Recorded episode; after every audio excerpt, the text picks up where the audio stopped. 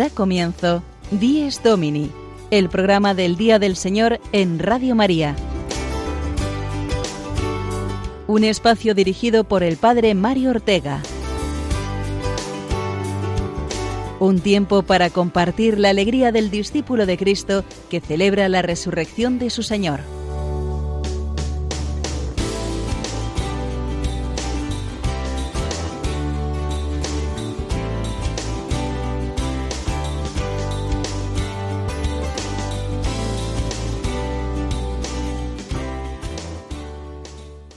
Buenos días, feliz día del Señor, queridos amigos, que nos juntamos una semana más en la mañana del domingo a través de las ondas de Radio María. Un cordial saludo de parte de todo el equipo de Dies Domini, que cada semana nos preparamos con mucha ilusión este programa. Lo hacemos eh, para compartir nuestra fe y la alegría de celebrar el día más importante del ciclo semanal, día santo sobre todos los demás, porque celebramos que Cristo está vivo y resucitado. Como ya sabéis, nuestro espacio está compuesto de diversas secciones informativas, bíblicas, litúrgicas, desde la parroquia o con la entrevista semanal, todas ellas eh, centradas cada domingo en torno a la palabra de Dios y al hilo de la actualidad de nuestro mundo y nuestra Iglesia. Hoy el Evangelio nos habla del amor al enemigo. Sí, amor a ese que me hace mal o me desprecia. Amad a vuestros enemigos, Haced el bien a los que os odian, bendecid a los que os maldicen, orad por los que os injurian. Son las palabras claras de Jesús, el camino irrenunciable del que quiere seguir a Jesucristo. Es un mandato que nos parece imposible si lo pensamos un poco, pero es también, gracia de Dios, fuerza que Él nos da para cumplirlo. Dios nos manda amar a los enemigos y nos capacita también para ello.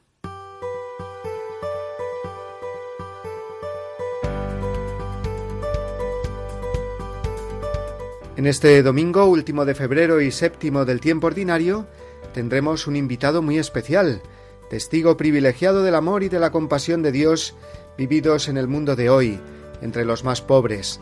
Se trata del obispo y misionero en República Centroafricana, Monseñor Juan José Aguirre, muy conocido por su heroica labor ante la persecución de grupos yihadistas a los cristianos de ese país africano.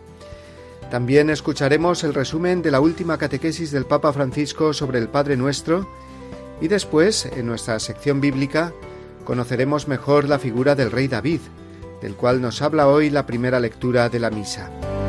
Asimismo, no nos faltará la habitual anécdota dominical del Padre Julio Rodrigo, ni la entrevista de la semana en la sección Firmes en la Fe. En ella conoceremos hoy la figura del Beato Cardenal Sancha, cuya memoria litúrgica celebraremos el próximo jueves. Pero antes comencemos con nuestra reflexión inicial al hilo de la actualidad en la vida de la Iglesia.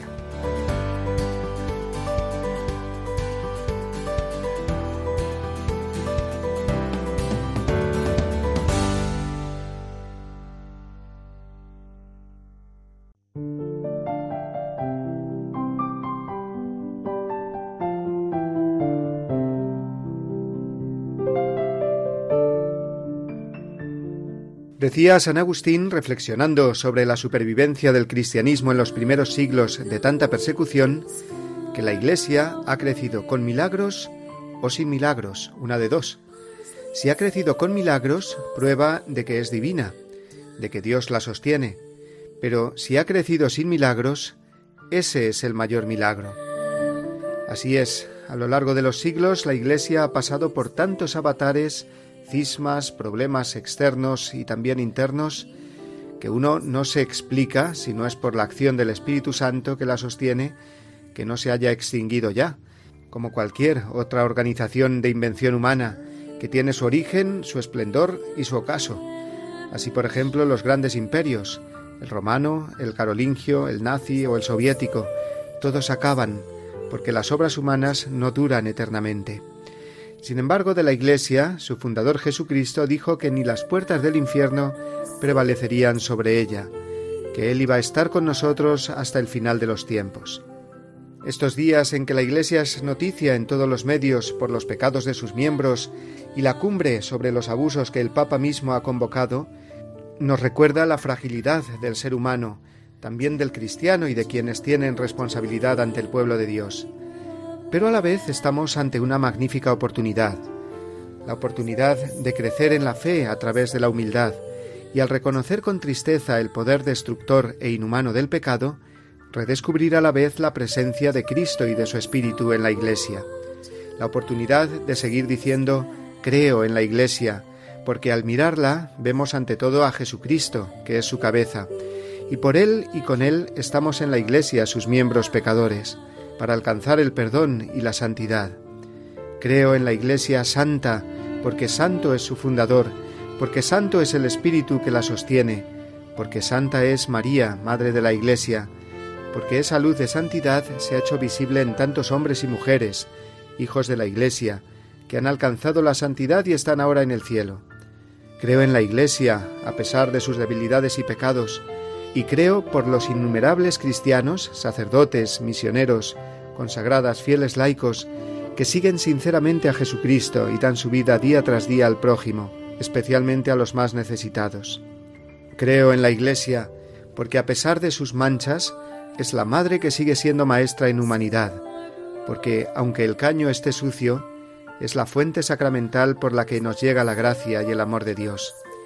Confío en la Iglesia, porque confío en Jesucristo y en su palabra, porque a pesar de la debilidad y el escándalo de muchos de sus pastores, la Iglesia no es sólo cosa de hombres, sino sobre todo de Dios.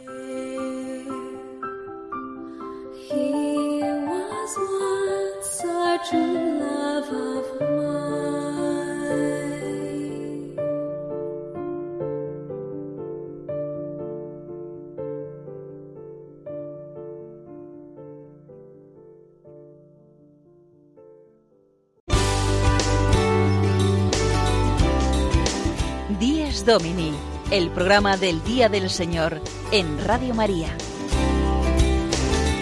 Un tiempo para compartir la alegría del discípulo de Cristo que celebra la resurrección de su Señor.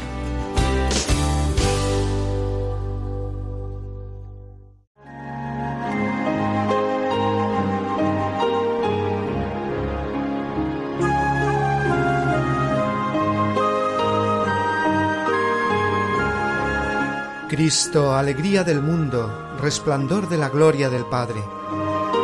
Bendita la mañana que anuncia tu esplendor al universo. En el día primero tu resurrección alegraba el corazón del Padre. En el día primero vio que todas las cosas eran buenas porque participaban de tu gloria. La mañana celebra tu resurrección y se alegra con claridad de Pascua. Se levanta la tierra como un joven discípulo en tu busca, sabiendo que el sepulcro está vacío. En la clara mañana tu sagrada luz se difunde como una gracia nueva. Que nosotros vivamos como hijos de luz y no pequemos contra la claridad de tu presencia.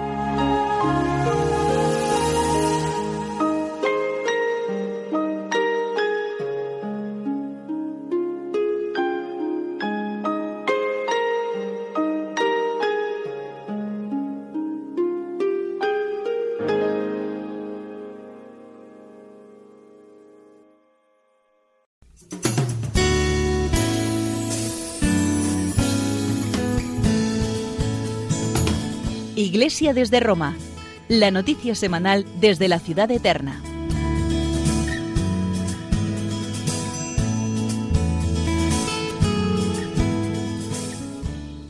El Papa Francisco en su catequesis de cada miércoles en el aula Pablo VI de Roma continuó explicando el Padre Nuestro. Lo lleva haciendo desde el pasado 5 de diciembre, en un ciclo de catequesis sobre la oración dominical, que así también se llama el Padre Nuestro. Esta semana nos ha recordado que el objetivo principal de toda oración cristiana, pero ante todo del Padre nuestro, es introducirnos en el misterio de la paternidad de Dios, desde la que cada uno de nosotros se reconoce como hijo amado y necesitado. El amor humano es imperfecto, nos encontramos constantemente con nuestras limitaciones y defectos. Sin embargo, el amor de Dios es infinito y podemos tener experiencia de este amor paternal perfecto mediante la sencilla oración que el mismo Jesús nos enseñó. Vamos a escuchar el resumen de la catequesis que el Papa hizo en español este miércoles y oigamos también el saludo especial que dirigió a los seminaristas de la diócesis de Getafe, allí presentes, y a los cuales felicitamos porque su seminario ha cumplido el 25 aniversario de su creación. El Papa estuvo muy cercano a ellos. Escuchemos. Queridos hermanos y hermanas, siguiendo la catequesis sobre el Padre Nuestro, hoy vemos cómo el primer paso de toda oración cristiana es el de introducirnos en el misterio de la paternidad de Dios. Aunque hayamos tenido unos buenos padres, nuestra experiencia familiar no es suficiente para entender esta paternidad, porque sabemos que todo lo humano, también el amor, es imperfecto, ya que está sujeto al egoísmo personal y a los límites propios de nuestra condición de hombres y mujeres. Todos somos mendicantes de amor y experimentamos un gran deseo de amar y ser amados. Pero al mismo tiempo encontramos que nuestro amor humano es débil e inconstante. Es una promesa difícil de mantener, un intento que se seca rápido y se evapora, como una nube mañanera, como el rocío que al alba desaparece, dice el profeta Oseas. En cambio, el amor de Dios, nuestro Padre que está en los cielos, es diferente. Es un amor cercano, total, fiel, destinado a todos y a cada uno. Y aunque todos nuestros afectos terrenos se esfumaran, incluso el amor de nuestros padres, el amor de Dios permanece siempre. Es un amor del que no podemos dudar porque la experiencia fundamental del cristiano es la certeza de saber que somos sus hijos amados. Saludo cordialmente a los peregrinos de lengua española venidos de España y Latinoamérica, en particular a los seminaristas de la diócesis de Getafe,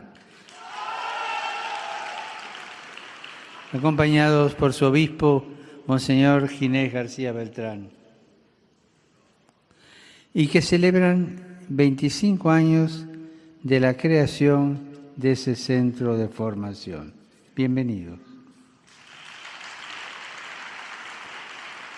Que el Señor nos conceda la gracia de no tener miedo y de saber que no estamos solos, porque no hay nada en esta vida que pueda apartarnos de su amor de Padre. Que Dios los bendiga a todos. Muchas gracias.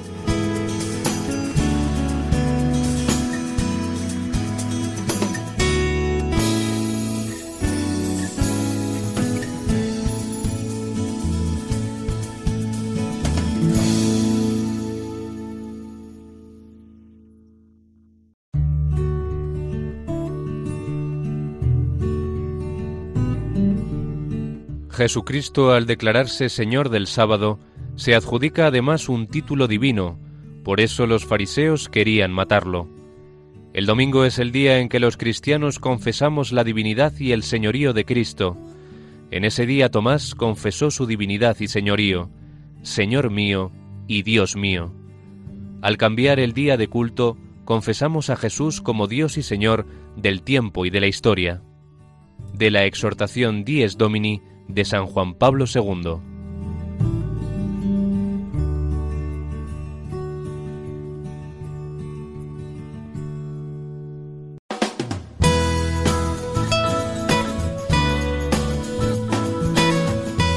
Guiados por la palabra de Dios, el momento de asomarnos a la Biblia de la mano de Sonia Ortega.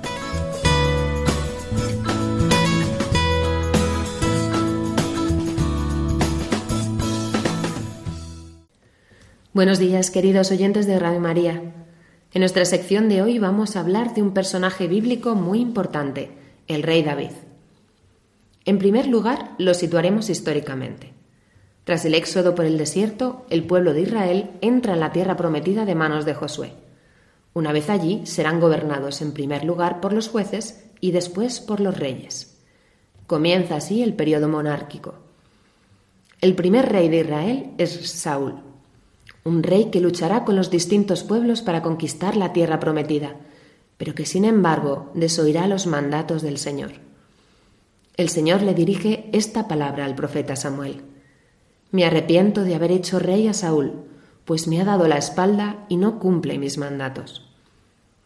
Entonces Dios manda al profeta Samuel llenar un cuerno de aceite e ir a la ciudad de Belén, a la casa de Jesé.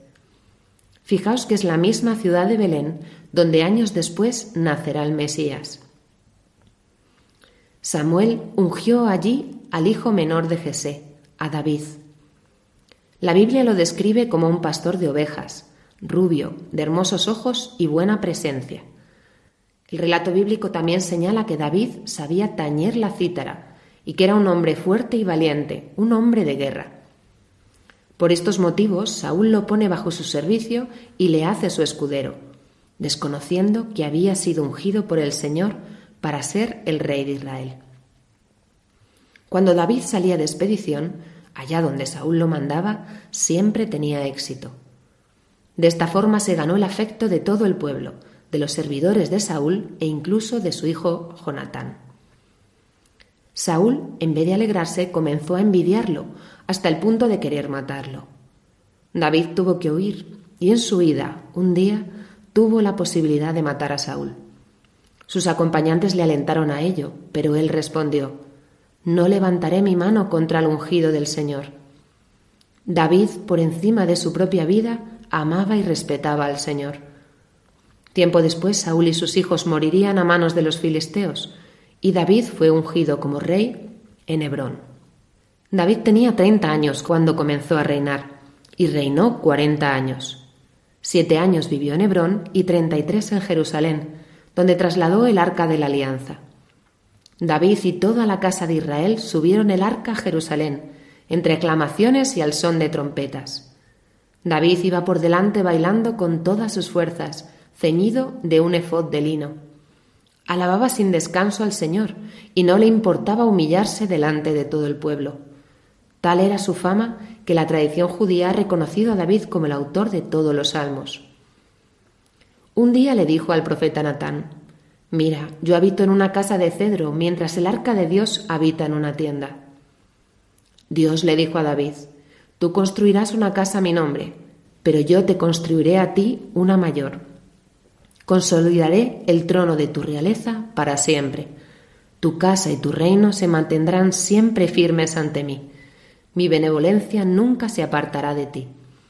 Este es el fundamento de la sucesión davídica y de la doctrina mesiánica que nace con ella. Entre los descendientes de David figura el Mesías, algo que vemos cumplido en el Nuevo Testamento, cuando en numerosas ocasiones Jesús es reconocido como hijo de David. Ahora bien, este gran hombre elegido por Dios también fue un hombre pecador. Bien conocido es el relato de la mujer de Urías elitita, uno de los más fieles oficiales de David. David se enamora de esta mujer y ella queda embarazada. El rey decide entonces mandar a Urías a la primera línea en el campo de batalla, donde irremediablemente muere. Pasado el tiempo de luto, David la hizo su mujer. Todo esto no agradó a Dios, pero David no fue consciente de ello. Y es que no hay mayor pecado que pensar que no tenemos pecado. El profeta Natán, a través de una bella historia de una corderita robada, le hizo ver a David lo que había hecho. David rápidamente comprendió que había pecado contra el Señor. Ayunó, durmió en el suelo y se arrepintió. Grande fue el pecado de David y profunda su contrición. Sin embargo, lo que sobrepasa toda medida es el perdón del Señor, que nunca abandona un corazón arrepentido. Es aquí también donde podemos constatar la grandeza de este hombre, cuyo arrepentimiento es ejemplar porque verdaderamente amaba a Dios. Dice el Catecismo de la Iglesia Católica que David es por excelencia el rey según el corazón de Dios, el pastor que ruega por su pueblo y en su nombre, aquel cuya sumisión a la voluntad de Dios, cuya alabanza y arrepentimiento serán modelo de la oración del pueblo. Feliz domingo.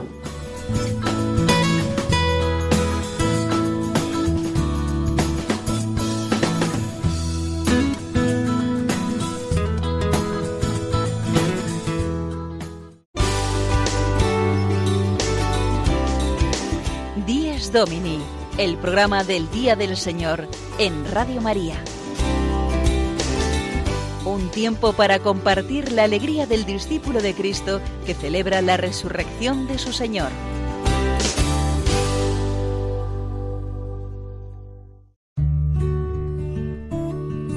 En el domingo, los fieles deben reunirse en asamblea a fin de que, escuchando la palabra de Dios y participando en la Eucaristía, hagan memoria de la pasión, resurrección y gloria del Señor Jesús y den gracias a Dios que los ha regenerado para una esperanza viva por medio de la resurrección de Jesucristo de entre los muertos.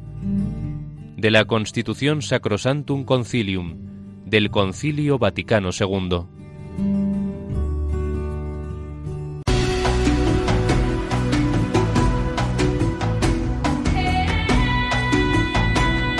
Esta mañana contamos en nuestro programa con un invitado de excepción, un hombre que encarna de una manera maravillosa el Evangelio, las bienaventuranzas que leíamos el domingo pasado y el amor al prójimo y al enemigo que meditamos en el Evangelio de hoy.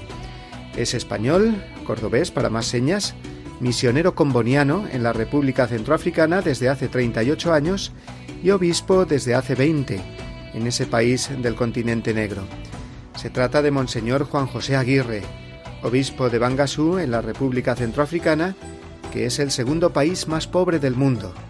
Gran parte de su diócesis está en plena selva africana y allí Monseñor Aguirre ha realizado una labor evangelizadora y humanitaria tremenda. Promoción de muchas vocaciones, escuelas, hospitales, acogida de huérfanos, ayudas a miles de jóvenes a estudiar en la universidad.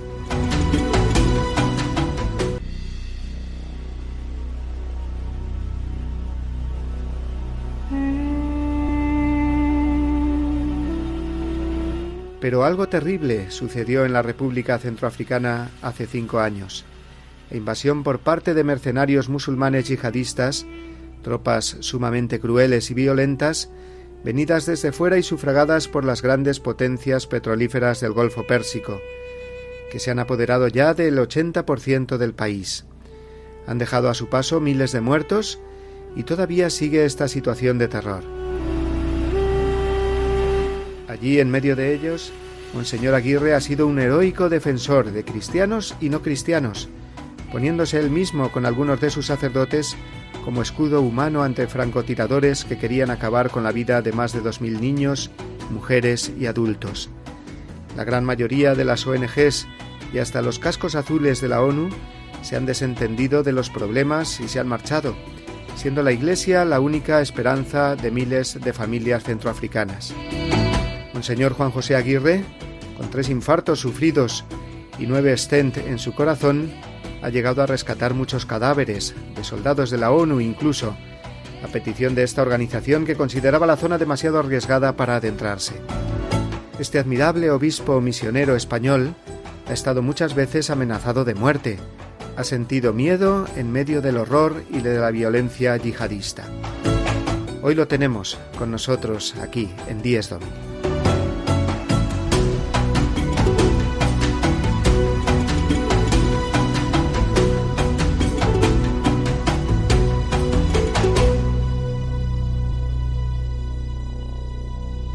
Pues aquí tenemos hoy con nosotros, queridos oyentes de la Radio María, a Monseñor Juan José Aguirre, obispo de Bangasu. Buenos días, Monseñor.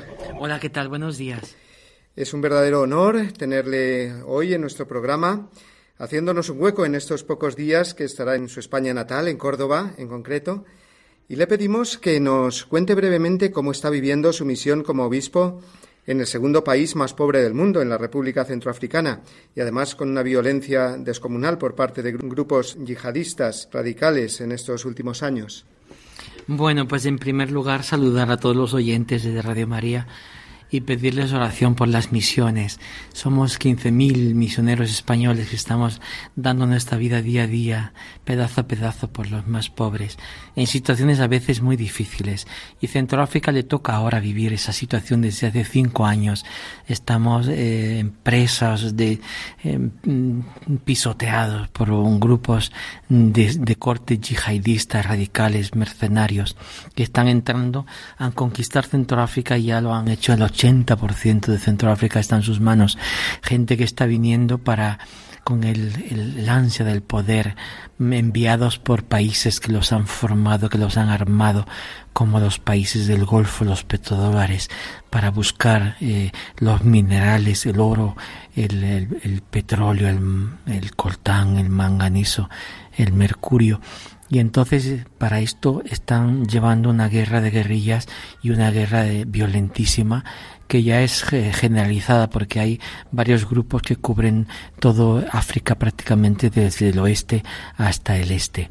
En Centroáfrica lo estamos viviendo con, eh, con, con, peligro y también con, con inseguridad muy grande y con miedo porque estos disparan a matar y han hemos visto matar a mucha gente y hemos visto como muchas personas eh, han sido víctimas de atentados violentísimos, ¿no? Y últimamente, el 2018, hemos vivido una persecución auténtica a la Iglesia. Nosotros nos hemos quedado porque la gente nos necesita, porque cuando dos elefantes se pelean, dice el proverbio, la que más sufre la hierba que está bajo sus pies. Y esto pues hace que los que paguen los platos rotos son siempre los más pobres. Nos hemos quedado con ellos con los más pobres. Cuando las ONGs no aguantan más y se marchan porque hay mucho, mucho peligro, la iglesia es la última que apaga la luz.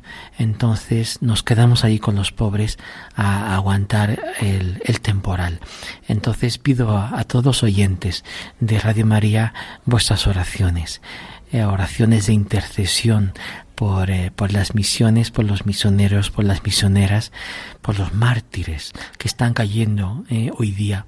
Tantos en África, en Centroáfrica han caído pues personas que yo conocía, que yo quería, que yo amaba, sacerdotes que yo he ordenado y que eh, el mes de noviembre pasado, el 15 de noviembre, encontraron los muertos, los asesinaron a balazos y los pude, pude ver sus fotografías con mitad de la cara destrozada a balazos, son cosas, situaciones que nos llenan de inquietud y de tristeza, ¿no? Pues rezad, que vuestras oraciones lleguen al Señor, el Señor de toda compasión, que el Señor nos, nos, nos dé la serenidad interior para poder estar allí en situaciones de máxima tensión y poder ser consuelo para la población, consuelo para los más pobres, que podamos llevar el consuelo de Dios a través de nuestras manos a la población más inerte y más desasistida que ahora son la población de Centroáfrica.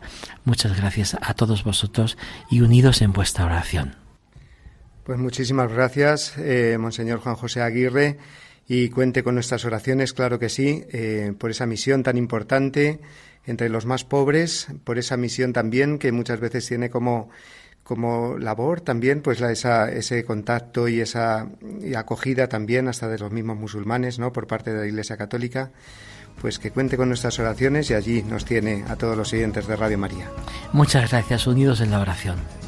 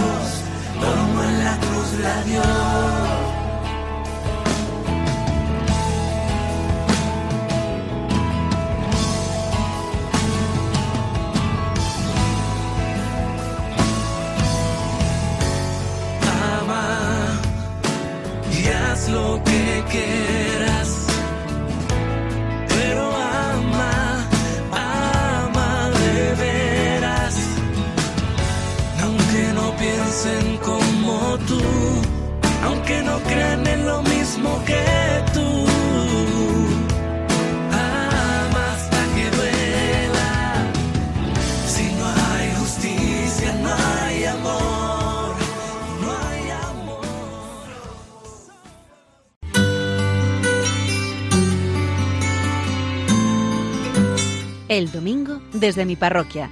Una reflexión a cargo del Padre Julio Rodrigo.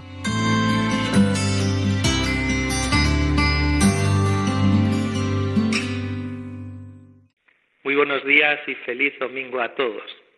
De nuevo les cuento historias, anécdotas de esta parroquia de San Cristóbal, de Boadilla del Monte, en Madrid. Hace años tuve un vicario parroquial que le gustaba mucho cantar, le gustaba mucho dignificar la liturgia. A mí también me gustaba que todo fuese muy hermoso. Y en una ocasión me dijo, ¿por qué no cantamos el Viernes Santo todo el canto de la Pasión? En vez de leer el relato de la Pasión según San Juan, ¿por qué no lo cantábamos? Para ello necesitábamos tres cantores, uno que hiciese de Jesucristo, otro de cronista, otro de Sanedrín, el organista. Yo al principio lo vi un poco complicado, digo, hay que movilizar aquí a mucha gente y tienen que saber cantar bien y música, digo, porque si no, no va a salir bien. El caso es que vencí la pereza inicial y por cariño a este sacerdote, por no defraudarle, que además acababa de ordenarse, Iniciamos el ensayo y al final lo hicimos y resultó muy bonito. Y créanme, no se pueden imaginar el bien que me hizo, porque después lo hemos repetido muchas veces y no digo todos los Viernes Santos, pero bastantes lo hacemos. Y me ha hecho un bien inmenso. No solo me gustó, sino que el aprenderme de memoria toda la pasión, ha hecho que a lo largo de los años me vienen a la memoria muchísimas palabras textuales de Cristo, muchísimas palabras de ese relato capital de la vida del Señor. Y eso ha servido para iluminar mi vida, para darme pautas de comportamiento en muchos momentos como que no sé qué hacer, que tengo dudas o que afloran simplemente mis impulsos, mis instintos. Me he acordado de esta anécdota porque hoy el Evangelio son lo mismo, frases de esas para que queden grabadas ahí en nuestra memoria y en nuestro corazón, porque nos dice, amad a vuestros enemigos, haced el bien a los que os odian, tratad a los demás como os gustaría que os tratasen, no juzguéis y no os juzgarán, la medida que uséis la usarán con vosotros. De verdad que yo les animo a esto, a que repitan estas palabras, a que lleguen a aprendérselas de memoria, porque después vienen a nuestra cabeza y son como una potente alarma que nos indican cómo actuar y que nos indican además cómo actuar en el estilo del Señor, como buenos discípulos, buenos seguidores de Jesucristo. Feliz domingo de nuevo a todos y un abrazo muy fuerte.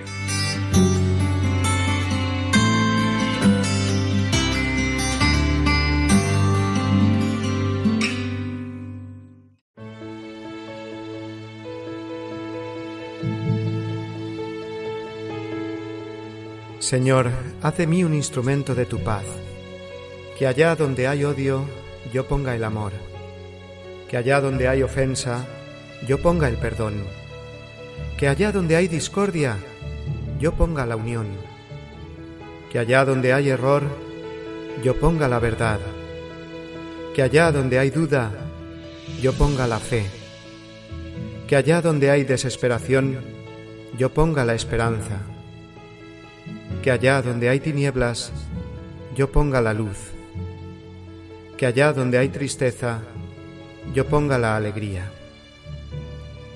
Oh Señor, que yo no busque tanto ser consolado cuanto consolar, ser comprendido cuanto comprender, ser amado cuanto amar, porque es dándose como se recibe, es olvidándose de sí mismo como uno se encuentra a sí mismo, es perdonando como se es perdonado, es muriendo como se resucita a la vida eterna.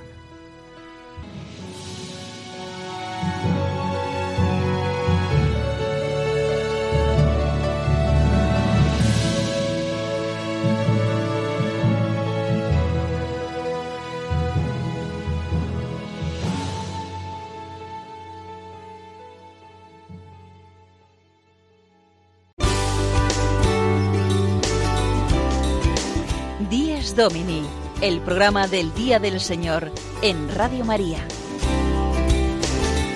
Un tiempo para compartir la alegría del discípulo de Cristo que celebra la resurrección de su Señor.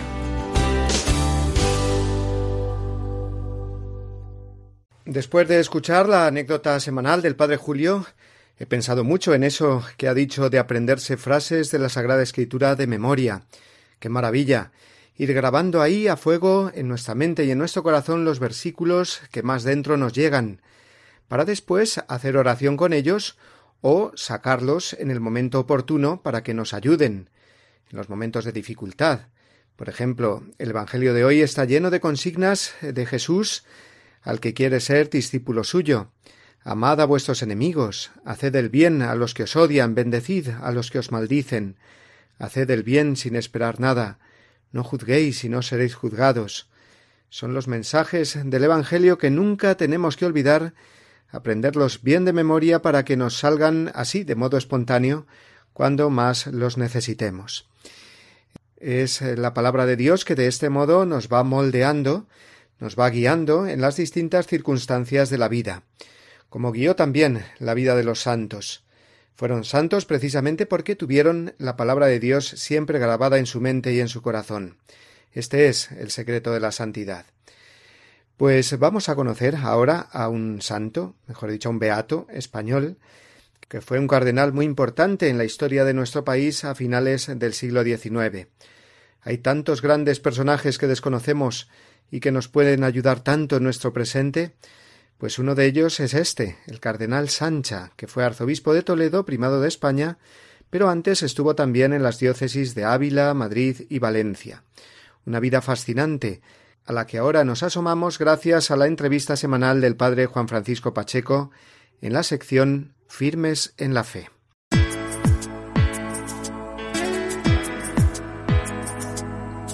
Firmes en la Fe la entrevista de la semana de la mano del padre Juan Francisco Pacheco.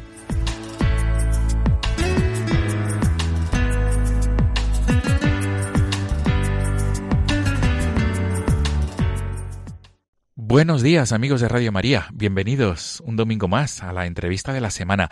Hoy es domingo 24 de febrero y estamos en el día previo a la fiesta de un obispo que fue nombrado cardenal y que a su vez fue beatificado, me estoy refiriendo a la fiesta del cardenal Ciriaco María Sancha Hierbás, el beato Ciriaco María Sancha Hierbás, que fue arzobispo de Toledo, primado de España, y fue un personaje muy importante en la historia de la Iglesia española en el siglo XIX.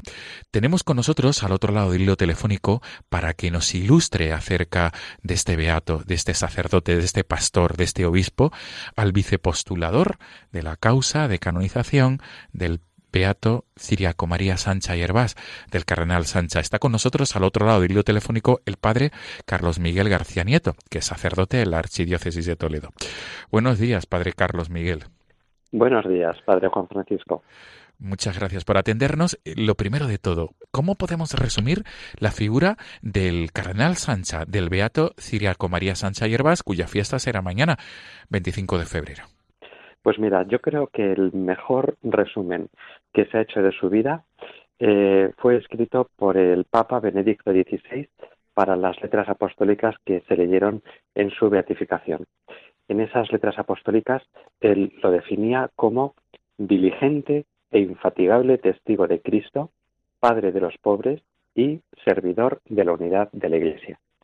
para mi entender, en estas tres eh, notas se resume una vida, por lo demás, eh, tremendamente variopinta, polifacética, que pues daría lugar no a una película, sino a una serie con muchos capítulos, muchos capítulos porque es una vida mm, verdaderamente prodigiosa. Qué bueno. Me gustaría, por favor, someramente, que pudieras explicar esas características con las cuales el Papa emérito Benedicto XVI tildó al cardenal Sancha, al beato Ciriaco María Sancha Hierbas. Pues voy a intentarlo, porque no es sencillo eh, una vida tan, tan rica, una vida eh, muy intensa en un siglo muy intenso y convulso como es el XIX y el primer decenio del siglo XX, que es lo que abarca su vida.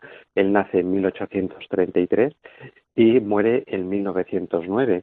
Él nace en una familia de jornaleros en la provincia de Burgos, Quintana del Pidio, muy cerca de, Aranda, y hasta los 19 años en los que años en que siente su, vocación al sacerdocio, pues él eh, se mueve en una vida agropecuaria de tal manera que mm, se dedica a errar caballos, a esquilar ovejas, eh, hace el oficio de sastre, de panadero, en fin, lo que hace un jornalero en aquel tiempo, lo que va saliendo. Eh, como digo, a los 19 años va al seminario, eh, es un, ya desde muy pronto se desvela una inteligencia muy despierta en él, de tal manera que con carencia de medios económicos él tiene que buscarse eh, sufragar los estudios y lo hace dando clase a sus compañeros de seminario. Eh, bien, ordenado sacerdote, a los pocos años marcha como secretario del recién nombrado arzobispo de Santiago de Cuba. Y allí en Santiago de Cuba permanece por un espacio de unos 14 años Mm, allí funda una congregación religiosa, las hermanas, las que actualmente, actualmente se llaman Hermanas de la Caridad del Cardenal Sancha, y mm, se dedica a los más pobres, a los mutilados de la primera guerra de independencia cubana, eh, en fin, mm, ya va apuntando lo que es su personalidad. Un hombre muy sensible ante las carencias humanas y entregado, volcado en los más necesitados. Allí en Cuba le toca sufrir lo que se llama el cisma de Cuba. El gobierno de Amadeo de Saboya, en ese momento, por utilizando lo que es el patronato regio, nombra un arzobispo que la Santa Sede no, admite. Eh, en ese momento estalla el llamado cisma de Cuba y él se sitúa junto a la Santa Sede y por ser fiel a la sede apostólica, eh, pues es encarcelado y permanece en cárcel durante nueve, nueve meses. El testimonio de fidelidad, mm, casi hasta el martirio, eh, pues eso le vale que cuando mm, regresa a España Alfonso XII, llega la restauración, eh, es nombrado mm, obispo. En ese momento, 1876, es obispo auxiliar de Toledo también es una, nota muy peculiar que alguien que ha sido obispo auxiliar de Toledo, a los seis años, en 1892, es nombrado obispo de Ávila, organiza el tercer centenario de la muerte de Santa Teresa.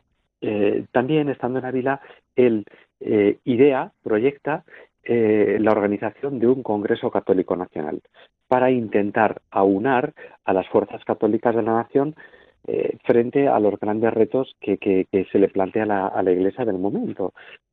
Bien, mm, muy pronto en Ávila tan solo está cuatro años, pero de una actividad desbordante. Ante la mm, erección de la diócesis de Madrid-Alcalá, él es el candidato de la Santa Sede para ser el primer obispo de Madrid pero presiones políticas al final hacen que mm, se fijen en otro candidato, el entonces obispo de Ávila, don Narciso Martínez Izquierdo, que a los ocho meses de tomar posesión de la sede recién creada es asesinado. En ese momento mm, la Santa Sede mm, se fija en quien ya había sido su candidato, el obispo de Ávila, y, entra en Madrid un 8 de septiembre de, de 1876. En Madrid está seis años. Él es reconocido como el verdadero organizador, estructurador de la diócesis madrileña en, circunstancias muy difíciles, con un clero muy complicado. El Madrid organiza, como he dicho, la diócesis, el seminario, empieza lo que es actualmente la Catedral de, la Almudena y él llega a consagrar la cripta de, lo que va a ser la catedral, crea varias parroquias, en fin, es el verdadero organizador de, la diócesis. Y estando allí, en 1889, organiza el primer Congreso Católico Nacional. Eh, pensemos que don Ciriaco María es el iniciador del movimiento católico en España, el que organiza a las fuerzas laicales de, nuestra nación. Y eh, bien, es un hombre de tal actividad y de tal confianza también para el episcopado y para la Santa Sede que inmediatamente se le promociona como arzobispo de Valencia. En Valencia, prácticamente nada más llegar, organiza el primer Congreso Eucarístico Nacional. Ya vemos que él funda por primera vez, es decir, eh, va organizando por primera vez eh, actividades que se van a ir consagrando con el paso del tiempo. Es pionero en muchas, en muchas cosas. Igualmente, él en Valencia se encuentra con una realidad industrial muy importante. Lo mismo ocurre con el catolicismo en Valencia. Hay un, asociacionismo en torno eh, a, la cuestión obrera muy importante y él se destaca precisamente por impulsar el, obrerismo católico. Los círculos católicos de obreros, que en ese momento eh, tienen como figura destacada al padre Vicente, mm, de hecho, eh, en 1894 Mm, organiza la gran peregrinación nacional obrera a Roma, conduciendo a la ciudad eterna ni más ni menos que 18.500 obreros. Se dice pronto en las circunstancias por las que atraviesa la nación en ese momento, ¿no? Desde luego. Y es en ese instante cuando él es creado cardenal. A los pocos años, en 1898, es nombrado eh, arzobispo de Toledo, primado de España una fecha importantísima, 1898, cuando España podemos decir que se pierde. Es la gran crisis del 98, lo que eh, se llama el desastre del 98, y justo en el medio de ese fragor, él entra en la sede primada eh, con una componente, mm, podríamos decir, de echarse a las espaldas la responsabilidad de toda la Iglesia española. Yo califico al cardenal Sancha como el hombre de la regeneración, del regeneracionismo católico. Qué bueno. Eh, qué bueno. fijémonos en algo interesantísimo y es eh, la última carta pastoral que escribe el cardenal Cañizares como arzobispo de Toledo está dedicada al cardenal Sancha ante su mm, pronta eh, beatificación. En esa carta pastoral el cardenal Cañizares llama al cardenal Sancha el gran cardenal de la España contemporánea, el que la condujo del ostracismo y hostigamiento en que eh, había estado esta iglesia en el siglo XIX a la modernidad del siglo XX. Pues mm, Carlos Miguel, padre Carlos Miguel, estamos disfrutando sobremanera, desde luego, porque es una figura que quiero entender que no es del todo conocida y por tanto, para ir concluyendo la entrevista, ¿cuál es tu consejo breve para conocer mejor la figura del cardenal Sancha? Mm, hay mm, varias publicaciones, biografías. Yo tuve la ocasión de escribir una biografía para el gran público en plan divulgativo que se llama Pastor y Primado en el Amor. Hay también eh, trípticos informativos, hay una página web, cardenalsancha.com, en el arzobispado de Toledo, en el arzobispado de Valencia, en los eh, obispados de Ávila, Madrid, eh, pueden igualmente adquirir todo tipo de, información. Pues ha sido un placer conversar contigo, Padre Carlos Miguel García Nieto. Eres historiador, profesor en el seminario, eh, en el Instituto Teológico de San Ildefonso de Toledo, en el Seminario Mayor, también sacerdote en la parroquia de San Julián de la ciudad de Toledo. Pues todo lo mejor para este camino hasta que llegue la canonización del Cardenal Sancha. Mil gracias por tus pues minutos. muchas gracias, Juan Francisco. Muchas gracias. Buen día. Feliz día del Señor. Feliz día del Señor. Amigos de Radio María, nos volvemos a encontrar la próxima semana si Dios quiere. Hasta entonces, gracias por ser fieles a este programa y hasta entonces, feliz día del Señor.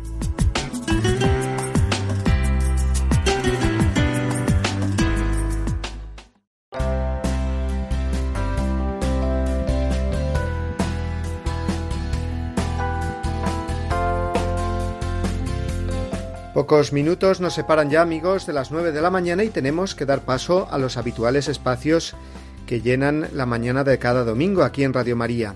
Ya sabéis, el jugoso comentario a las lecturas por parte del Padre Manuel Horta a las 9, luego a las nueve y media el rezo del Rosario y a las 10 la retransmisión de la Santa Misa. Hoy hemos tenido con nosotros al obispo misionero español, Monseñor Juan José Aguirre, compartiendo con nosotros la fe vivida en Centroáfrica, con una situación dramática más no poder, con esa violencia por parte de grupos yihadistas contra los cristianos. La fe es la fuerza para vivir el Evangelio y el testimonio hoy de Monseñor Aguirre ha sido un verdadero aldabonazo para los que vivimos nuestra fe, pues tal vez de modo superficial o mediocre. Hemos contado igualmente con Sonia Ortega, hablándonos sobre el rey David, y con el padre Julio Rodrigo. Asimismo, hemos conocido mejor la figura del beato Cardenal Sancha gracias a la entrevista del padre Juan Francisco Pacheco. Si algo de esto te has perdido o quieres volverlo a escuchar o compartir con otros, recuerda que puedes entrar en la página web oficial de Radio María, www.radiomaria.es, y allí en el apartado de los podcasts tienes tu Dies Domini este o el de domingos anteriores, o si prefieres encontrarnos por Facebook, también lo puedes hacer tecleando Dies Domini Radio María en esta red social. Y como desde el domingo tenemos que iluminar bien toda la semana para vivirla con la fuerza del Señor resucitado, os recordamos que en esta semana que finaliza el mes de febrero, el viernes será el primer viernes del mes de marzo, luego día por tanto especialmente dedicado al corazón de Jesús.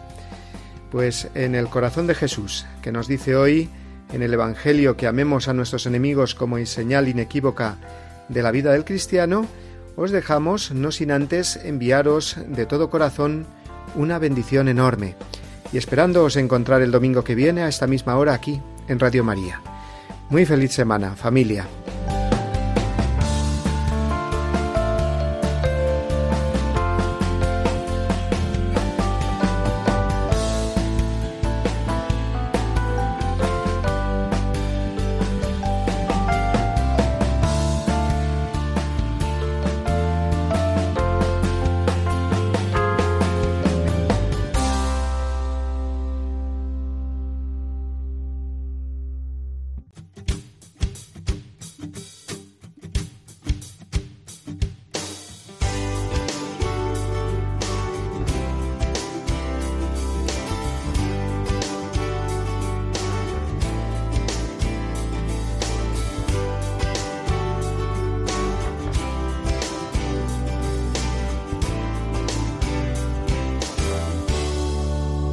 Y así termina Dies Domini, el programa del Día del Señor en Radio María.